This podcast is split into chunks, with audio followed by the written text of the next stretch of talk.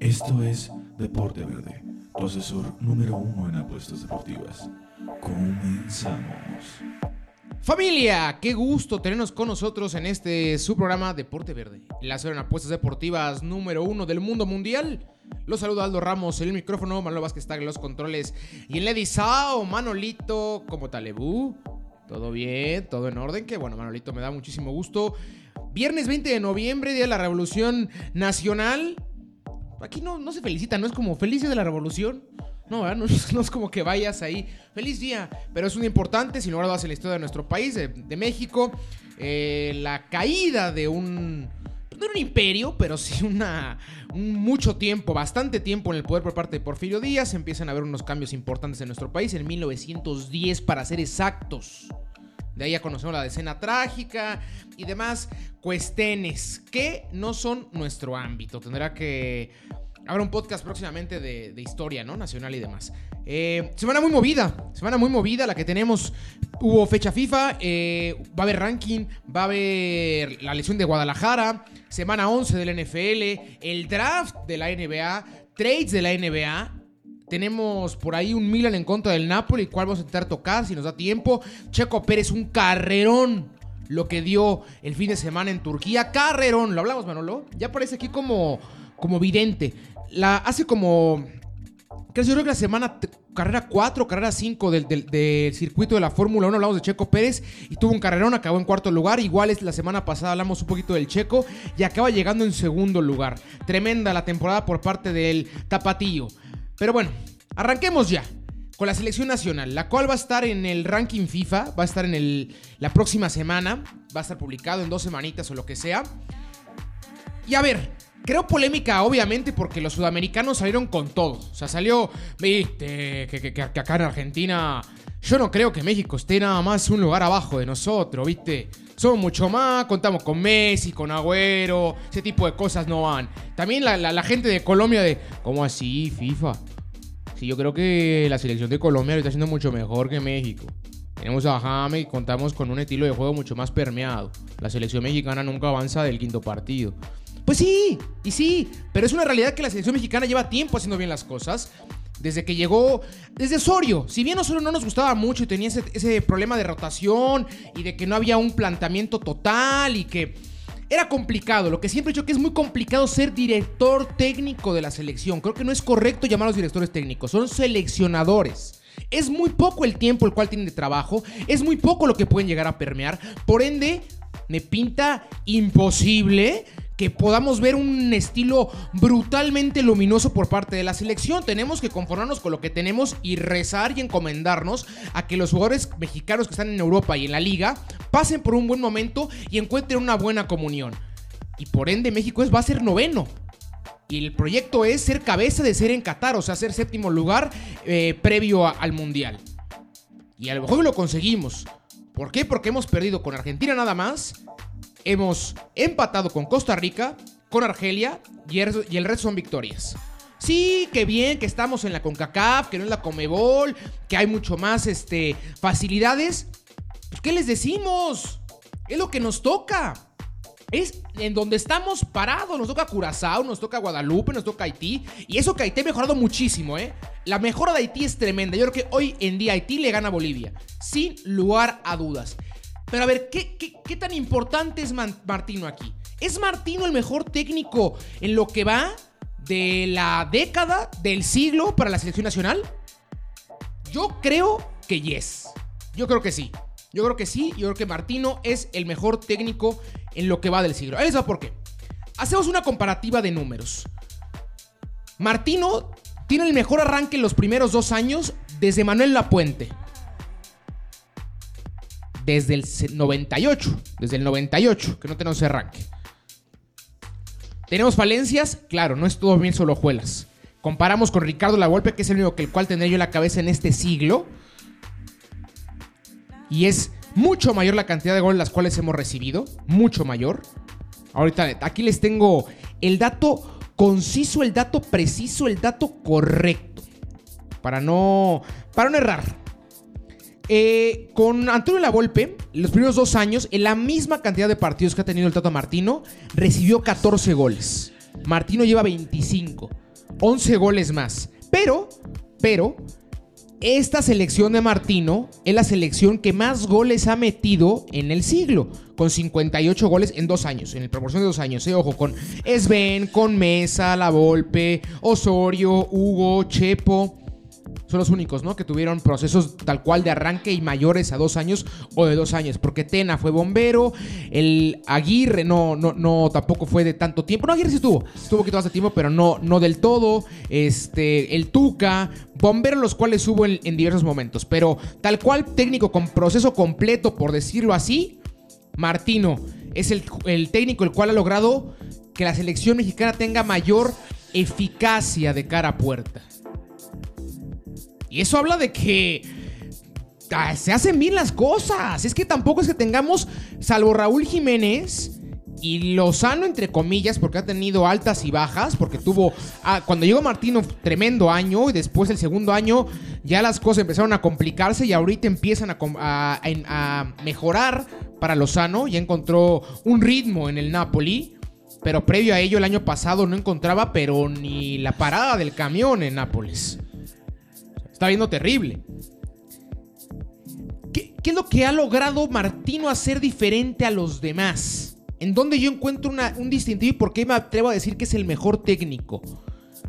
Porque con la Volpe, si bien se veía un, estilo de juego, creo que siempre los románticos hablan mucho de que preponderar el estilo del resultado.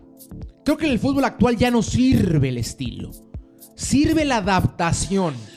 Sirve saber jugar conforme el rival me deje jugar. Es una realidad que México dentro de 5, 10, 15 o 20 años no va a poder competir de tú a tú a Francia. ¿Por qué? Porque hombre por hombre son infinitamente superiores. Kylian Mbappé, Pogba, Kanté, el mismo Giroud, Lucas Hernández, Barán, Lloris, Tovan, Aurier, Matuidi, Griezmann, Dembélé y puedo decir 40 más. Y de México a alto nivel, Raúl Jiménez, El Tecate, Lozano, para mí Carlos Rodríguez, que si bien no está en Europa, tendría que estar en Europa hace un mes, hace dos meses. Eh, Herrera, el cual lastimosamente se lastima, Araujo. Y paramos de contar. Moreno no está en nivel. Gallardo no es un jugador el cual le pueda competir a al tú por tú a, a, Bélgica o a Francia o a Brasil o al mismo Uruguay o hasta el mismo Argentina. Rodríguez, el Chaca, si bien lo hace bastante bien, valga la redundancia, pero es el único lateral derecho que tenemos. ¿Cuál es la competencia? ¿El de dos del Toluca? Salinas de Pachuca. Jorge Sánchez del América. Por Deux. Por Deux. No tenemos. Entonces, Martino ha logrado permear en el jugador mexicano lo que, los, lo que nos den, lo aprovechamos. Finito. Órale, tenemos problemáticas atrás, pero de menos contamos ya sea con Ochoa o con Talavera. Porque Salcedo para mí es un desastre. Sánchez es un desastre. Moreno esta fecha fue un desastre. El mismo Araujo no lo hizo bien y yo siempre he sido un defensor total de Néstor Araujo, diría el ex técnico nacional Juan Carlos Osorio. Pero no pasan por un buen momento la parte central de la selección. Y Montes se lastimó. Que hubiera sido un buen momento para empezar a a presentarlo en la vitrina para que Montes llegue a Europa. Tanto Rodríguez como Montes tenían que estar ya, ya, ya, ya en Europa. Rodríguez Antier, les digo. Para mí es el mejor hombre en el medio campo para la selección nacional. Y eso que está Héctor Herrera, un constante en el medio campo Atlético de Madrid. Pero lo que genera Rodríguez es brutal. Brutal. El primer partido en contra de Corea que sale con Edson, con Córdoba y con Rodríguez. Edson un contención nominal, el cual te da mucho más soltura como un volante. tomando en cuenta que tienes un Rodríguez de banda derecha, el cual sabe perfectamente hacer las pasadas, sabe cómo comulgarse bien contigo, te sabes tú votar, recibe de las piernas, es correcto lo que hace Rodríguez y aparte, adelantito de mí, del lado derecho, está el Tecate. Entonces mi banda, agradable. En el segundo partido, que sale con Luis Romo y con Orbelín, tipo los cuales Orbelín para mí sí es material de selección, claro que sí, pero me parece un hombre de recambio, igual que Antuna, igual que Brujo. Pero Luis Romo, perdón. Perdón, pero a mí en la selección nacional ya no me sirve nada más los pantaloncitos. Ya no es suficiente. En la selección nacional hay pantalones y hay talento. Y señor Romo aún le falta mucho que mejorar en su solvencia con el balón. Tremendo a la hora de cortar. Pero tiene el balón en los pies y es un error constante. O el pase fácil no mayor a 3, 4 metros, o el pase erróneo. Y no nos sirve. No nos sirve. Entra Edson en el segundo tiempo en contra de Japón, porque el primer tiempo, ¿cómo nos trajeron? A pan y agua nada más. Y en el segundo tiempo que entra Edson a darle mucho más soltura a Rodríguez y a darle más soltura a Orbelín, pim, pam, pim, pim, pum, pam, pam, rápido. Se da la vuelta a esto y se gana 2-0. Se da la vuelta en el papel, no en el marcador. Porque Japón era para que, para que se hubiera ido al, frente, acabó el primer tiempo, pero fácil, ¿eh? A diferencia del partido contra Corea, el cual acaba el primer tiempo Corea arriba y México siendo brutalmente mejor que ellos en los primeros 45. Bueno, ya después en los 90 acaba logrando permear en el marcador esa diferencia en cancha. Acaba acabando el partido 3 goles a 2 a favor del el tricolor. Pero bien, lo es, es, lo que me refiero, es ganar como sea. Lo que me den lo aprovecho. Yo gano como me lo den. Y sé sufrir. Contra Japón se vio que se supo sufrir. Contra Holanda se sufrió. Contra Argelia se sufrió. El único partido en el cual no logré revertir el sufrimiento fue contra Argentina. El único partido en el cual no he metido gol. 1-1 contra Costa Rica, 2-2 contra Argelia los empates. O sea, hablamos de que la selección sabe lo que hace. Y Martino no por nada dirigió el Barcelona. No es de a gratis. Y al Barcelona de Messi. O sea, no va a ser el Barcelona con el debido respeto de los, de los 70 o de los 90 y con Romario intentando levantar. No, hablamos del mejor Barcelona de la historia. De la historia. Unos resultados hay nada más de, de Martino. 3-1 a Chile, 4-2 a Paraguay, 3-1 a Venezuela, 3-2 a Ecuador, 7-0 a Cuba, 3-1 a Canadá, 3-2 a Martinica, los penales que les digo contra Costa Rica, el cual empatamos el partido en, tiempo regular, pero en penales acabamos llevando el partido. 1 a 1 acaba el marcador.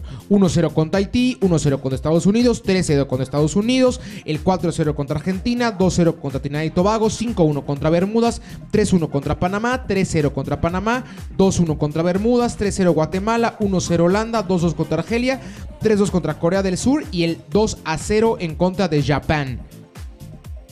Y previo a ello, eh, antes vimos como en México le empataba a Bélgica, ¿no? Antes de que llegara Martino. O sea, tenemos una rachita de partidos buenos y de buen nivel. Ahí, se lo dejo, como dirían por ahí, se lo dejo al costo. Pero para mí, Gerardo Martino es el mejor técnico en los dos primeros años del siglo para la selección nacional y en, en talentos. Habla mucho, ¿no? De los futbolistas de en proyección a lo que puede llegar a dar Haaland, Kylian. También con técnicos, ¿eh? Yo veo proyección, Martino, o sea, si bien es joven, obviamente, pero proyección con este proyecto en específico. Ojalá llegue Martino al Mundial del 2026 en nuestro país, combinado con Canadá y con Estados Unidos, porque puede ser muy, muy grande lo que puede armar el argentino. ¿Viste? Viva Argentina. Bueno. Vámonos este, con, la, con el caso Chivas, con el caso Chivas antes de que se nos olvide.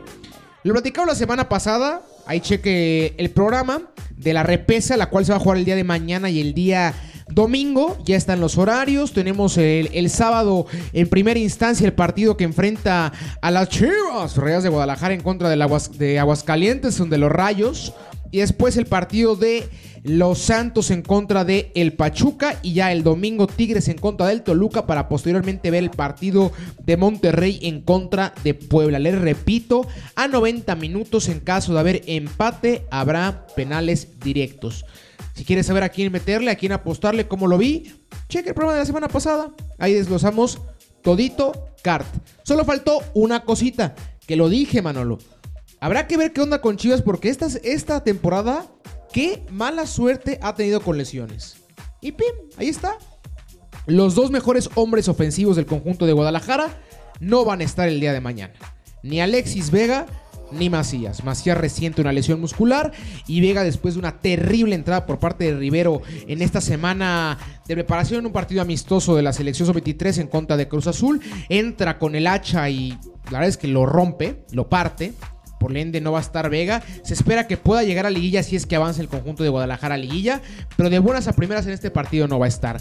Por ende, por ende, voy con el conjunto de Necaxa. Yo la semana pasada decía que era muy complicado para mí. A 10 decía uno, a 10 decía otro. Hoy lo tengo seguro.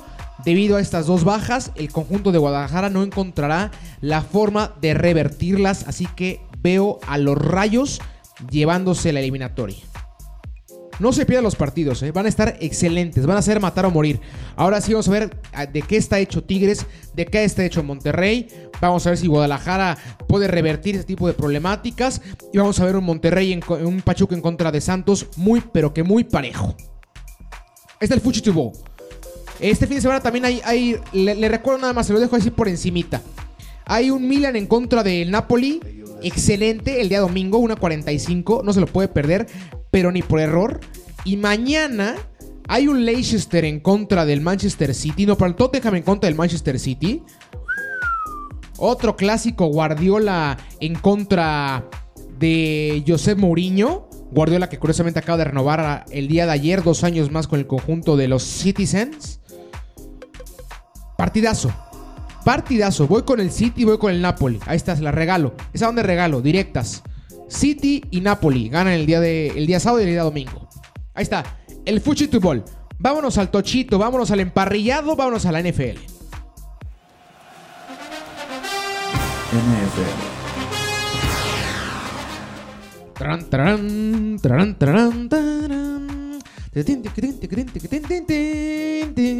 ¡Qué bien! ¡Qué bien está la NFL! ¡Let's go Dolphins! Soy un pesado, ¿eh? Perdona a mis amigos, a todos los que esta semana los he molestado a más no poder. Que digan, por favor, vean a los delfines, por favor, vean a los delfines. No, los delfines, qué equipazo. Pero entiéndanme, nunca había podido hacer esto. Jamás en la vida podía presumir una buena temporada del conjunto de los delfines y ahora lo puedo hacer. Caramba. También tremenda temporada por parte de los Steelers. Es el, problema, ¿no? Que voy presumiendo yo de, ¡ay, qué viva mis delfines, ¿no? Y ahí tengo a mi mamá y a mi amigo Lebrun, el cual le mando un abrazote, al buen Ledix, este, los cuales son Steelers a muerte. Sí, bro, pero yo voy 9-0. Ah, sí, pero pues yo soy malo y voy 6-3. Oh, sí, yo voy invicto, con permiso, entonces no puedo presumir mucho. Y también la otra, la otra, el otro grupo de amigos. Este, voy 6-3 con, con el Miami. Sí, yo también con los Raiders, así que no presumas nada, mano. Andamos igual. Pero tremenda temporada. El día de ayer vimos un partidazo entre Seattle y, Arizona. Partido el cual, aunque hubiera estado el día de hoy en, apuestas, no lo hubiera dado por lo complicado que era. Le mando un abrazote a mi amigo Bisbal, Adrián Genesis, el cual es Mega Seahawk. Ayer hablaba con él de lo complicado que era apostarle porque Russell venía de dos partidos muy malos, entonces pintaba para que, para que se llevara el triunfo. Pero Arizona es un equipo el cual venía jugando bastante bien, venía de ganarle a Buffalo y aparte Cal Murray. Esto va a parecer ya el podcast para adular a Cal Murray, pero es una realidad. A Murray se le acomoda muchísimo Seattle, por ende me parecía que Ay, de los dos lados, afortunadamente no metí nada. Acá llevamos el partido del conjunto de Seattle. En la última jugada, Cal Murray buscaba emular lo que hizo en contra de los Bills con un Hail Mary, pero la acaban saqueando y se lleva el partido y por ende, por el momento, la división del conjunto de Seattle. Muy, muy parejo. Hay creo que ambos van a estar en, en playoffs. Habrá que ver quién entra como comodín y quién entra como líder divisional. Yo lo sigo diciendo, para mí Seattle tiene que ser ese líder. Pero Arizona, cada domingo va a ser que Seattle tenga que dar el máximo. Porque al mínimo descuido, tanto Arizona como hasta los mismos Rams los dejan atrás. Bueno, domingo. Washington en contra de los Bengals. Vamos con los Bengals. Vamos con Joe Burrow que Yo, o sea, no le tiré basurilla a Burrow en, el draft, ¿se acuerdan? Y si no se acuerdan, cheque los podcasts, váyase allá marzo, por ahí de marzo, abril, que lo platicamos previo al draft.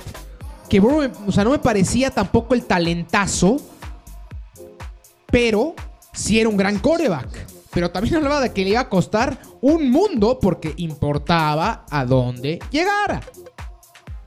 Se los dije, tanto Hebert como Burrow como Tua. Lo predije. ¿Quién de los tres iba a tener mejor temporada? Tua. Y eso que ni siquiera sabía que tú iba a jugar, porque después de que lo dije, Tua dijeron no va a jugar y yo, mmm, bueno. Y pum, lo metieron. Y Tua va a tener mejor récord que Burrow y que Hebert porque importa en dónde llegues. Aún así, con todo esto que estoy diciendo que le estoy haciendo pomada a Cincinnati, creo que Burroughs iba a lograr superar partido a partido esas dificultades y va a empezar a meterle más y más y más y más y más de su costal. Y Washington, que la tiene complicada, una, si bien una división la cual está regalada, es un regalo la división que tiene el conjunto de Washington ahí con, con Dallas y con Filadelfia y el conjunto de de los Giants, que yo creo que los Giants se va a llevar dicha, dicha división. Eh, pero Washington no está bien. Washington no le está pasando nada bien. Ahí con Alex Smith de regreso en los emparrillados. Encontró por fin un poquito de solvencia, pero muy poquita. La verdad es que nada, nada que destacar. Vamos con el conjunto de Cincinnati, por ende. Luego New Orleans en contra de Atlanta. Nueva Orleans, sin lugar a dudas. Nueva Orleans ahorita en ritmo es el mejor equipo de la conferencia nacional. Se pelea junto con Green Bay y junto con Seattle el máximo candidato a llegar al Super Bowl. Pero ahorita, ahorita es el mejor equipo de la conferencia nacional. Después, Jackson viene en contra de los Steelers. Pues, ¿Qué le digo, no? 1-8 contra 9-0. ¿Qué? Le digo. Pues vamos con el 9-0, ¿no? Jacksonville que es un desastre de organización Empezó ganando la temporada en contra de los Vikings en un partido milagroso y de ahí no ha vuelto a encontrar la victoria. Como siempre digo, en busca de ese supertazón de Justin, de, Trevor Lawrence, buscando ahí el pick 1 del próximo draft. Pero más allá de eso, no, no va a ser mucho Jacksonville. Houston en contra de los Pats. Voy con el conjunto de los Pats. Houston que no lo haciendo nada bien. Y los Pats que la semana pasada dieron la estocada en contra de los Ravens de Baltimore. Unos Pats los cuales si bien han tenido una cantidad de bajas brutales, pero Bill, Belichick demuestra una y otra y otra y otra vez que no es un técnico, un head coach el cual pueda ser tomado a la ligera. Vamos con los Pats. Cleveland en contra de Filadelfia. Vamos con Cleveland. Un equipo el cual si tuviera un coreback, si tuviera un coreback, Cleveland estaría casi casi invicto. Es el peor promedio en puntos empatado con los Jets de la NFL. En los últimos tres partidos no han logrado meter más de 10 puntos. No han hecho doble cifra. Y aún así están en la contienda. Y aún así están a un partido de los Ravens. La defensiva de Cleveland es, como dirán en España, una sacada. Es una sacada, ¿viste? Es una sacada. Entonces, Cleveland, si tuviera nada más alguien que calara bien los cordones, con Jarvis Landry, con Odell Beckham Jr., Dios mío, lo que puede hacer Cleveland. Vamos con Cleveland en contra de Filadelfia. Filadelfia que va a ir para abajo. Lo dije la semana pasada y lo reafirmo. Nueva York le ganó. Nueva York va a ganar la división. Segurísimo. Hay ya una idea de lo que quiere jugar el conjunto de Nueva York. Está en un proceso de recambio parecido al de Miami. Miami mejor, mejor llevado, porque creo que Flores va a ser el head coach de la temporada. Pero ahí va el conjunto de Nueva York. Después, partidazo. Partidazo en Baltimore. Los Ravens en contra de Tennessee. Voy con el conjunto de Baltimore. Viene de perder en contra de los Pats. Tendrá que sacarse la espina. Sabemos que en el deporte americano ese tipo de historias se repiten mucho. El coraje, el de, ay, me ganaste, me ganó la semana pasada, pues voy a desquitar contigo. No me fijo en, en quién me la hizo, sino quién me la pague. Y Tennessee me suena que va a ser el que la va a pagar. Después, Carolina en contra de Detroit. Un partido fúnebre fúnebre, la verdad. Equipos los cuales no están compitiendo nada. Están en esa medianía de ni siquiera estoy muy abajo, pero no voy a llegar a playoffs. Va a ser un partido aburrido. Voy con el conjunto de Carolina. Después los Jets en contra de los Chargers. Malo de los Chargers y bien lo de los Chargers, porque siguen sin encontrar victorias cuando tenían que ya encontrar victorias. Creo que es un equipo el cual ya merecería un mejor récord que tan solo dos victorias, 2-7. Ya tendría que estar arriba. Y los Jets, ya, no lo voy a decir otra vez. Los Jets. Así que voy con el conjunto de los Chargers. Después, el conjunto de Denver en contra de Miami. Voy con Miami, cerrado. Cerrado. Y es más, ahora se los digo, Miami va a ganar su división. Le va a ganar a los Bills. Con todo y que los Bills es mejor equipo. Y lo voy a seguir diciendo. Pero tiene un calendario mucho más fácil Miami. Y creo que Flores ha encontrado con Tua y compañía una idea deportiva que es complicadísima conseguir. Y las ideas futbolísticas, perdón, futbolísticas, ¿eh? Las ideas deportivas es el principio de dinastías. Ojo al dato. Yo también ya estoy mareándome con los aires de grandeza de mi equipo, pero ojalá, ojalá. Después, el conjunto de los Vikings en contra de Dallas. Voy con Vikings. Estos equipos los cuales me han hecho perder dinero, le voy a ser sincero. Nada como Minnesota. Minnesota, como te odio. Pero vamos con los Vikings. Después, Colts en contra de Green Bay. Un gran partido, ¿eh? Gran, gran partido. Porque los Colts poco a poco empiezan a levantar, empiezan a, a demostrar. Parecido a lo de Miami, parece que yo siempre comparo con Miami, pero ¿por qué? Los Colts y Miami son los equipos más jóvenes de la liga. ¿Y qué es lo que te da la juventud en comparativa con, con la veteranía? A lo mejor no son tan sabios, a lo mejor no son tan colmilludos, pero tienen un hambre. Se ve en la cara que traen los ojos rojos, o sea, se le dan vueltas. Pelan los dientes tanto Miami como los Colts. Lo quieren más que el otro. Por ende, van a llegar más que el otro. Si lo quieres más, lo vas a tener antes que el otro. Así que poco a poco va a levantar el conjunto de los Colts. Una tremenda prueba la que tendrá. Eh, si bien es en Indianápolis, pero Green Bay es un equipazo. Sabemos lo que puede llegar a ser el señor Aaron Rodgers en un buen partido. En un día Aaron Rodgers le gana al que me diga. Al que me diga. Entonces, Partido de pronóstico reservado. Eso lo dejamos ahí en reserva. No le meta dinero, mejor disfrútelo. ábrase una frita, eh, una carnita asada. Disfrute el partidazo, ¿eh? Después, otro partidazo igual. El partido que enfrentará al conjunto de los Reyes en contra de Kansas City. Segunda vez que se, ven las caras esta temporada. La primera acaba ganando el conjunto de los Reyes en una total sorpresa. Los Reyes que, que han dado sorpresas le ganaron a Kansas y le ganaron al conjunto de New Orleans. Y ahora va a ser en Las Vegas. A ver qué pasa. A ver qué pasa. Yo voy con el conjunto de Kansas. Aún así creo que Kansas se va a sacar la espinita. Tiene que no alejarse del conjunto de los Steelers porque le recuerdo cuál es el nuevo formato. Antes eran dos directo, los dos mejores simbrados. Recordemos que son cuatro divisiones por conferencia. Dos conferencias, dos divisiones. Cada líder divisional pasa de manera directa a playoffs, por decirlo así y el, bueno, pasa playoffs y de manera directa el, los mejores 1 y 2 simbrados de esos 4 por conferencia. Ahorita es Steelers y Kansas, ¿no? Pero hubo un cambio en la regla. Porque antes era, les digo, pasaban los 4 y 2 comodines. Entonces eran dos que pasaban directo y los dos que sobraban como líderes divisionales iban contra los dos comodines que eran los segundos mejores lugares. Los dos mejores segundos lugares. Ahora, solo el mejor simbrado descansa. Va a entrar un comodín más. Entonces, el 2 sí va a tener que jugar la primera semana. Por ende, Kansas es vital, vital, que gane el partido para que no se aleje más el conjunto de los Steelers. Si es que quiere descansar. Si no, pues a, competir ahí contra, puede ser Miami o contra Cleveland, puede ser un buen partido. Pero tiene que ganar sí o sí, así que voy con el conjunto de Kansas. Y el Monday Night Football, el conjunto de Tampa en contra del LA Rams. Vamos con Tampa, vamos con Tom Brady. Ahí está, repito rápido. Bengals, Saints, Steelers, Pats, Cleveland, Baltimore, Carolina, Chargers, Miami, Vikings. Pronóstico reservado el de, el de Green Bay en contra de los Colts, Kansas y Tampa Bay. Ahí está, la semana 11 de la NFL.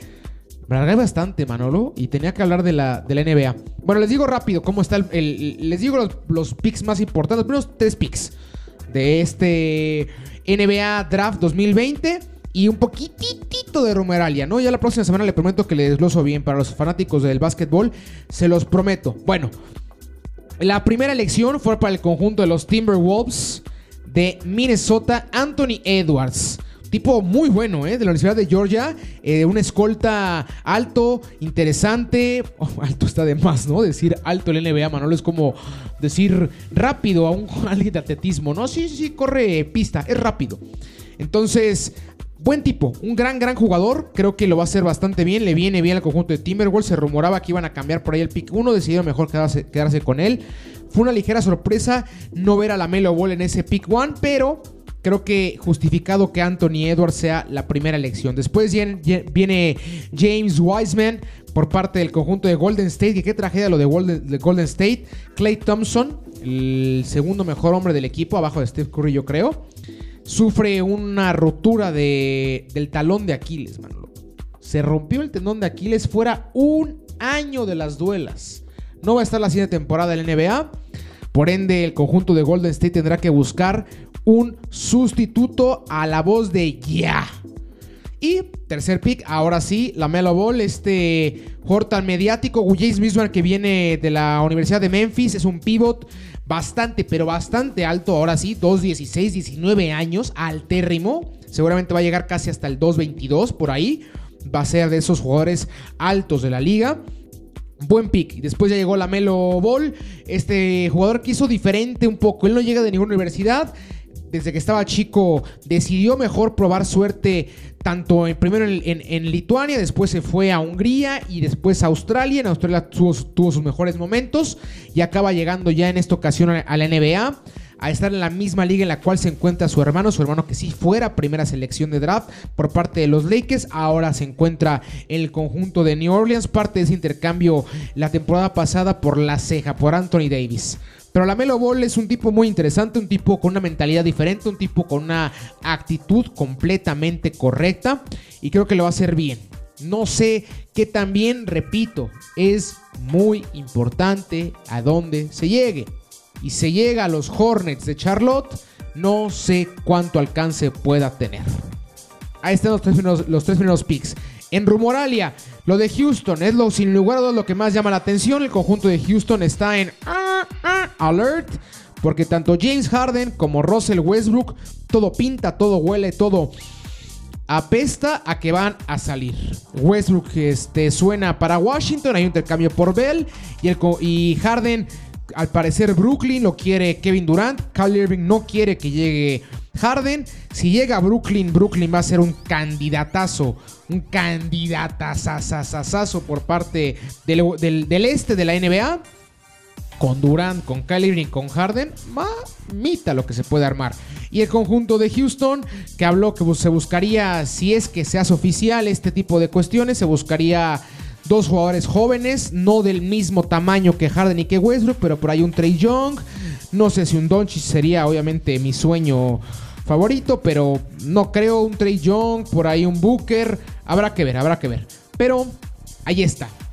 La semana siguiente le prometo que hacemos ahora sí como se dé un poquito más de tiempo para el NBA, para poder desglosar bien los movimientos, para poder tocarle bien quiénes son mis favoritos del draft. ¿Quién para mí ganó el draft del NBA? Los Celtics lo hicieron tremendo. O sea, llegaron a una final de conferencia y tuvieron tres primeras elecciones. Tremendo lo de Boston. La próxima semana lo hablamos. Entonces ahí está. El podcast de esta semana. Nuki Manolito, muchas gracias. Gracias a todos los que nos, escuchan. Recuerden seguir nuestras redes sociales, por favor. Háganos parte de su, de su conversación. Yo fui Aldo Ramos. Manuel Vázquez que estuvo conmigo en los controles. Que sea una excelente semana. Que haya suerte. Un abrazo.